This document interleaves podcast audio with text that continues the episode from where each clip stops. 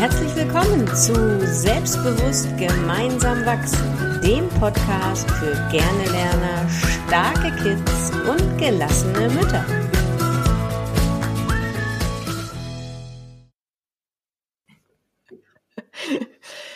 Moin Moin aus Hamburg und wir haben heute ein super Thema und das finde ich so toll. Entweder ist das Glas nämlich halb voll oder das Glas ist halb leer. Hast du das auch vielleicht schon mal gehört? Und heute kümmern wir uns darum, wie das Glas immer halb voll sein kann. Nicht, weil es vielleicht halb voll ist, sondern weil du in jedem immer etwas Gutes sehen kannst. Moin, Corinna. Ja, halli, hallo, genau. Was finde ich denn jetzt hier an diesem Aprilwetter gut? Frage ich mich gerade. Dass äh, die Natur genug Regen bekommt, ich zwischendurch trotzdem meine Sonne habe und ähm, es alles so ist, äh, also das Klima funktioniert doch noch, obwohl es schon für tot geglaubt wurde. Also irgendwie sowas. Ich weiß nicht, was mir dazu gerade einfällt. Ja, richtig, genau. Oder stell dir einmal vor, du lebst in der Wüste, du lebst in Dubai. Da hast du das alles nicht. Da hast du nicht diese vier Jahreszeiten, wo es mal so ist und mal so ist. Da hast du eigentlich nur Wärme. Ja, definitiv. So, und jetzt Ohne Jahreszeiten könnte ich ja auch nicht leben. Das wäre ja totlangweilig, ja. ja. Mhm. Genau. Oder wenn es jetzt regnet, kannst du sagen, ey, super, ich freue mich schon wieder. Ja, natürlich, die Erde kriegt Wasser. Oder du sagst dir vielleicht, ey, ich freue mich auch wieder, wenn die Sonne scheint. Und dann freust du dich vielleicht doppelt, wenn die Sonne scheint. Ja, definitiv. Genau. Genau. So, aber was hat denn das jetzt hier mit unseren Kindern zu tun und, und dem Lernen und dem Selbstbewusstsein? Wie, wie, was hat denn da das Reframing zu tun? Ich meine, wie kann ich denn was Tolles sehen, wenn ein Kind, wenn mein Kind wieder mal äh, den Teller nicht äh, zur Spüle trägt, sondern wieder äh, auf dem auf dem Tisch liegen lässt? Und ich habe ja schon so oft gesagt, räum bitte dein Teller ab. Was ist denn daran positiv? Ja, dein Kind ist äh, selbstbestimmt, weiß, was ihm gut tut, weiß, äh, woran es Spaß hat und äh, womit es im Leben keine Zeit verbringen möchte. Also ein sehr selbstbestimmtes Kerlchen, finde ich. Wir hatten das ja in unserer letzten Folge oder einer Folge vorher, wo wir gesagt haben, ähm, wo es um das Thema ging, du schaffst das und äh, wo wir ja euch Mamas und Papas darauf hingewiesen haben, dass ihr doch abends mit euren Kindern vielleicht mal den Tag reflektiert und mal schaut, ähm, was ist denn so passiert, was hat dein Kind so erlebt und wie hat es so auf bestimmte Situationen reagiert. Und da hattest du, Trixie, ja das Beispiel gebracht von dem Mädchen, das vielleicht ähm, im Konflikt mit seiner Freundin entweder einen Kompromiss gefunden hat oder gesagt hat, nee, finde ich doof, äh, du bist nicht mehr meine Freundin, so nach dem Motto. Und dass wir aus beiden Situationen oder die Situation aus beiden Seiten, von beiden Seiten betrachtest, durchaus positiv sehen können. Auch wenn wir vielleicht denken, ja, aber du kannst auch deiner Freundin jetzt nicht so vor den Kopf stoßen und sagen, du bist nicht mehr meine Freundin. Oder warum hast du da klein beigegeben? Du warst doch eigentlich im Recht. Sondern wirklich zu gucken, was ist denn für dein Kind auch das Positive in der Situation und wie kannst du da auch wieder stärkende Eigenschaften und stärkende Momente für dein Kind herausfinden? Ja, super Beispiel. ähm, und was früher, wenn ich, äh, als ich noch klein war, ich fand, mein Vater war immer positiv. Es ist in meiner Erinnerung geblieben, wahrscheinlich war es nicht. Aber was zum Beispiel bei ihm immer übrig geblieben oder was er herausgestellt hat, war, wenn ich gespielt habe, äh, draußen war und reinkam, dann war immer alles dreckig. Und äh, meine Schuhe waren dreckig, die Klamotten waren dreckig. Und natürlich hat sich meine Mutter darüber aufgeregt, weil sie ja das alles waschen musste. Und mein Vater hat gesagt, ey, wie super ist das denn? Die war doch draußen und hat rumgetobt und hat äh, war war mit Freunden vielleicht draußen und hat neue Erfahrungen gemacht.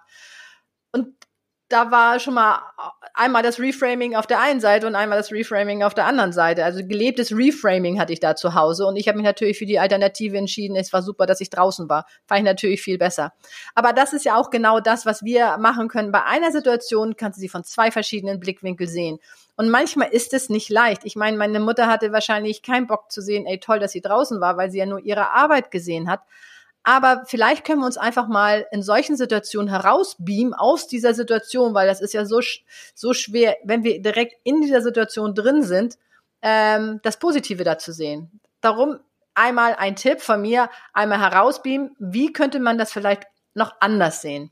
Und dann kommen da vielleicht schon mal die Ideen. Mhm, genau. Hast du noch Beispiele, Corinna? So gelebte Beispiele? Ja, also vielleicht ganz kurz nochmal zurück zu dem, du hast gerade das Wort Reframing in den Mund genommen. Was ist denn Reframing ja, eigentlich? Ne? Also der Frame im Englischen ist ja der Rahmen sozusagen. Und Reframing bedeutet quasi, du gibst einer Situation einen anderen Rahmen. So kann ja ein Verhalten in einer Situation vielleicht völlig unangepasst sein, in einer anderen Situation aber durchaus genau richtig und angemessen. Ähm, auf unsere Kinder gemünzt habe ich das in meinen Coachings ganz oft, wenn ich solche, ähm, wenn ich Mamas ähm, von Kindern habe, die in der Schule sehr, sehr aktiv sind, wo in der ersten, zweiten Klasse dann ja.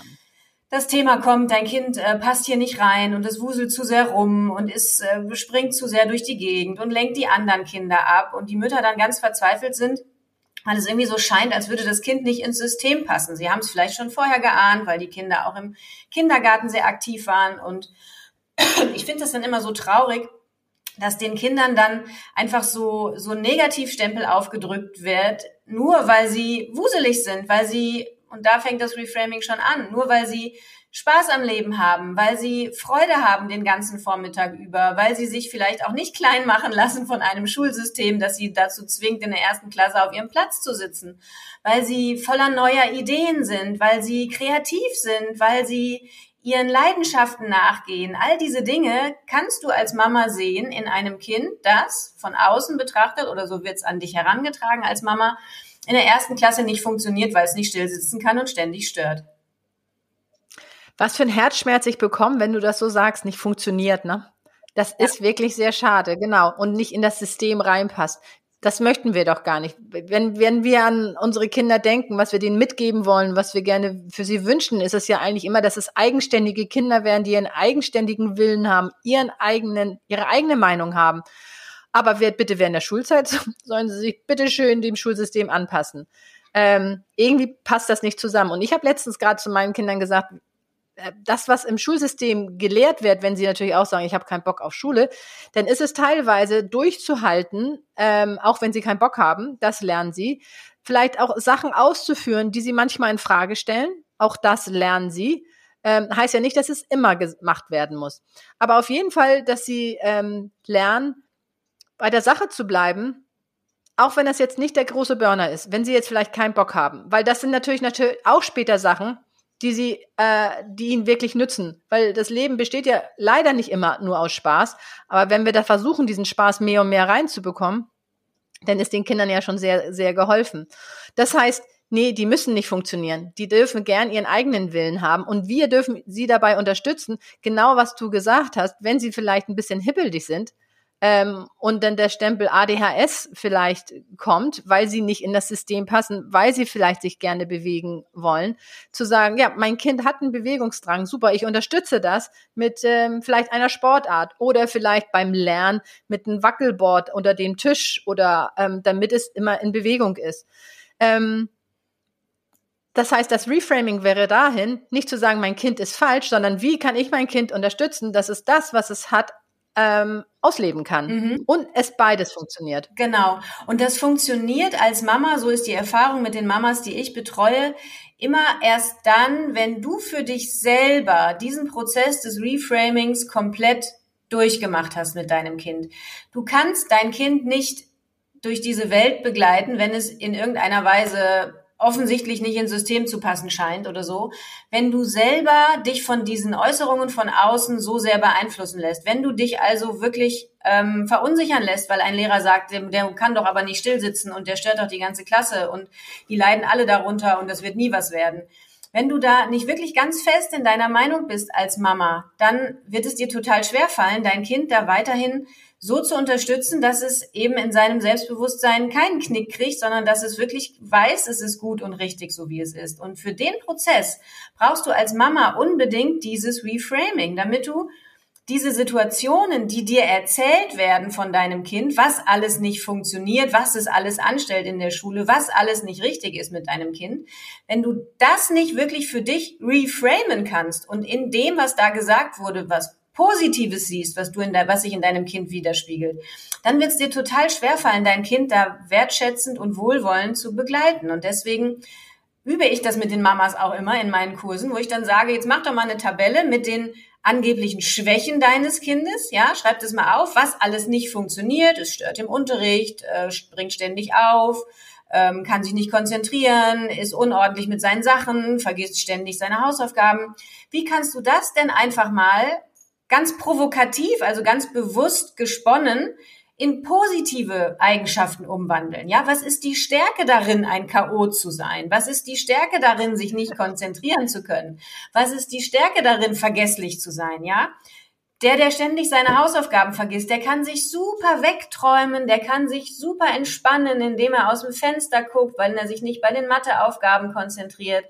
Wie toll ist das denn? Ich würde mir manchmal wünschen, mich auf Knopfdruck entspannen zu können, ja? Und wenn du den Mamas das so auch manchmal so ein bisschen überspitzt widerspiegelst, dann merken sie ja, hey, das stimmt, ne? Und dass ganz, ganz viele große Persönlichkeiten, die viel geleistet haben in unserer Welt und für unsere Gesellschaft, auch irgendwie alle nicht richtig im Kopf waren oder einen an der Waffel hatten oder wie man das so bezeichnen möchte, das äh, ist, glaube ich, inzwischen auch schon klar, dass die auch alle irgendwie anders waren und es vielleicht auch über Reframing geschafft haben, darin doch eine Stärke zu sehen. Auf jeden Fall eine Stärke sehen in dem. Und ähm, nun kann ich mir natürlich vorstellen, dass manche Hörer sagen ähm, oder Zuschauer sagen, naja, aber wenn mein Kind sich ständig wegträumt bei den Matheaufgaben, äh, dann, dann wird das ja den, den Inhalt nicht verstehen. Ähm, ich finde, da ist dann auch nochmal wichtig, herauszufinden, was ist eigentlich denn das Bedürfnis? Was ist denn das Bedürfnis, dass sein Kind sich in dem Moment wegträumt? Ist es einfach, weil es einfach kaputt ist, weil zu viel drumherum war? Ist es vielleicht, weil die Aufgabe zu schwer war?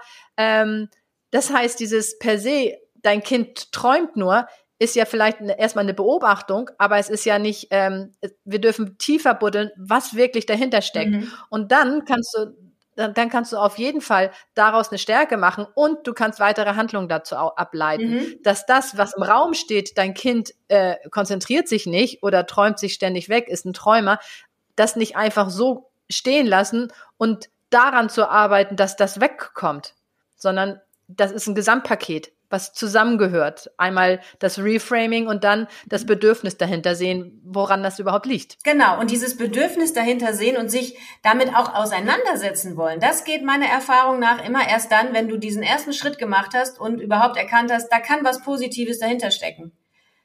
Wenn du mhm. nämlich in diesen negativen Natürlich. Gedanken bleibst und denkst, nee, das ist ja alles scheiße und alles falsch, dann wirst du als Mama nicht in die Lage versetzt werden, dahinter zu gucken und dich darauf einzulassen, weil du dann einfach so gefangen bist in den Äußerungen von außen, in der Kritik von außen und in deinen, dann kommen wir wieder zu dem Thema, den Schuldgefühlen als Mama was falsch gemacht zu haben, weil dein Kind nicht funktioniert. Ne? Das gehört ja, ja dann auch wieder dazu. Absolut. Und was da auch noch mit für mich reinspielt, das ist ja für mich dieses große Thema, die eigene erlebte äh, Schulzeit, die man hatte und die eigenen Überzeugungen, die man hat. Ähm, weil was läuft für einen Film automatisch ab, wenn man hört, mein Kind träumt sich weg? Ah, okay, das passt also nicht auf. Das heißt, die nächste Mathearbeit wird nicht gut. Wie soll das dann werden? Dann hat es ja gar nicht aufgepasst, dann verliert es den Anschluss, dann kann es nachher das kleine einmal eins nicht. Wenn es das kleine einmal eins nicht kann, dann kann es keine Bruchrechnung. Und wie soll es denn dann noch einen guten Schulabschluss kriegen? Mhm. Also das sind ja dann die ganzen äh, Ketten, die sich denn damit reinspielen. Ja. Darum finde ich das super, dass du sagst, es fängt mit uns als Eltern an und die Art und Weise, wie wir darüber denken. Und genauso sage ich immer, es fängt damit an, welche eigenen Überzeugungen habe ich. Mhm. Und äh, manchmal sind uns die ja gar nicht so sehr bewusst. Mhm. Und das ist ja das, das ist ja das Fatale. Sie dürfen uns erstmal bewusst werden, damit wir sie ändern können. Mhm. Und jedes Mal, wenn du, wenn du als Mutter meinst, das ist so, also dann, wenn du so eine Generalisierung zum Beispiel hat, hast oder das macht man so, ähm, dann ist das schon mal ein Zeichen dafür, dass da eine Überzeugung von dir drin steckt und du kannst dann erstmal überlegen, stimmt die überhaupt? Mhm, genau. Auch das kann man. Zu dem Thema, ja? Zu dem Thema Glaubenssätze haben wir bestimmt auch schon eine Folge. Ich weiß gerade. Und wenn nicht, dann kommt sie. Machen wir eine, genau. ja, das, was du gerade sagst, ist ja auch was, was man ähm, reframen kann. Ne? Ist es überhaupt notwendig für ein glückliches Leben, einen Schulabschluss zu haben, einen guten Schulabschluss hm. zu haben oder überhaupt einen Schulabschluss zu haben?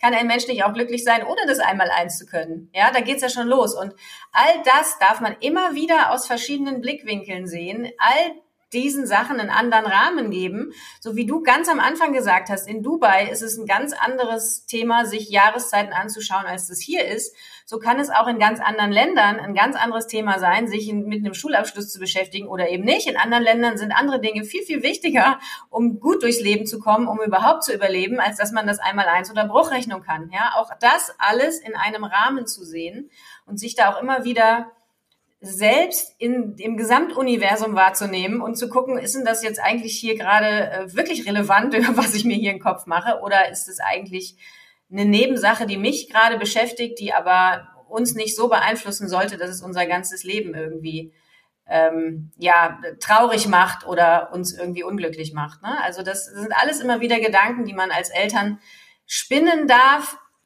was aber nur geht, wenn man seinen kleinen Bereich mal verlässt und mal ja von außen guckt, was da eigentlich gerade passiert in unserem System. Genau. Und was immer noch ganz hilfreich ist, finde ich, wenn man eine Vision für sich entwickelt hat, was man sich eigentlich vorstellt. Wo ist eigentlich dieses Ziel, wo man hin möchte?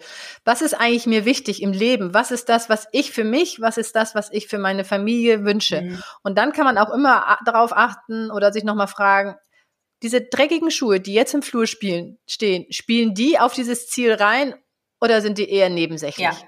Und, äh, und das lässt einen dann vielleicht schon mal gelassen werden. Und dann kann man das vielleicht auch reframing. Dann fällt das vielleicht auch noch leichter zu sagen, nee, das ist jetzt nicht wichtig. Also was kann ich an positiven Sachen daran mhm, sehen? Genau. Wir finden genau. immer so viele neue Ideen für Folgen. Du hast ja vorhin schon gesagt, wir müssen mal eine Folge machen zum Thema, wie bleibe ich als Mama in meiner Ruhe. Das äh, braucht man auch, um überhaupt dieses Reframing machen zu können. Dass ich mich nicht über diese Schuhe aufrege, sondern irgendeine Routine habe, irgendein Ritual, mit dem ich mich mal kurz runterfahre, um dann das Ganze aus einer anderen Perspektive zu betrachten. Also auch dazu machen Absolut. wir eine Folge demnächst. Und das ist so wichtig, die Ruhe zu haben, zu behalten. So, schon wieder sind wir ähm, von Höckchen sind Stöckchen gekommen oder wie das so schick heißt. Ja. Und wir haben so viele tolle neue Ideen. Das heißt, bleib unbedingt dran. Ähm, und wenn du eine Frage hast zu dieser Folge oder du vielleicht eine Idee hast über das, was wir vielleicht nochmal besprechen sollten in unserer kurzen, knackigen Version, die wir haben, damit du schnell deinen Input bekommst, dann schreib uns gerne. Und ansonsten ähm, ich, sind wir sehr gespannt, welches Reframing, welchen anderen Rahmen du einer Situation gibst, ähm, und welche Erfahrungen du da gemacht hast. Also, wir freuen uns von dir zu hören und äh, bis bald. Genau. Tschüss. Bis dann. Tschüss.